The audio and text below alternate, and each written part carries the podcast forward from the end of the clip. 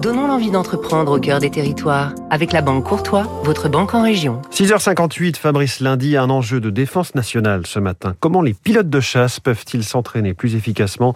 Rendez-vous dans le sud. Les bleus contre les rouges. On a tous joué aux petits soldats ou à la bataille navale plus jeune, sauf que dans la réalité, ça existe. On appelle ça le Red Air les raids, les rouges, qui vont simuler des attaques avec de vrais avions de chasse contre les blues qui se défendent, des pilotes ou des marins professionnels. Un marché qui prend de l'ampleur en Europe car les forces aériennes manquent de moyens pour s'entraîner. Et c'est là que se distingue Ares, une société privée basée sur l'aéroport de Nîmes-Garon.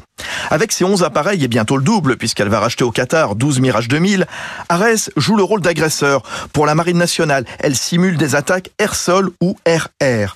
L'entreprise du Gard monte en puissance, d'une part parce que les menaces dans le sont croissantes, Chine, Russie, et aussi pour ne pas laisser le monopole à ses homologues américaines, très présentes sur ce marché du Red Air, un enjeu de souveraineté.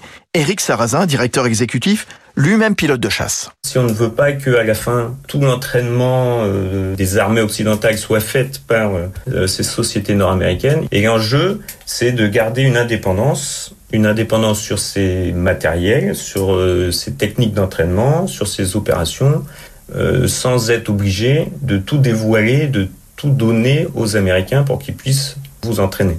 Arès est présente aussi à Istres et à Valence avec un pôle optronique pour développer des jumelles et des tableaux de bord en vision nocturne. C'était Territoire d'excellence sur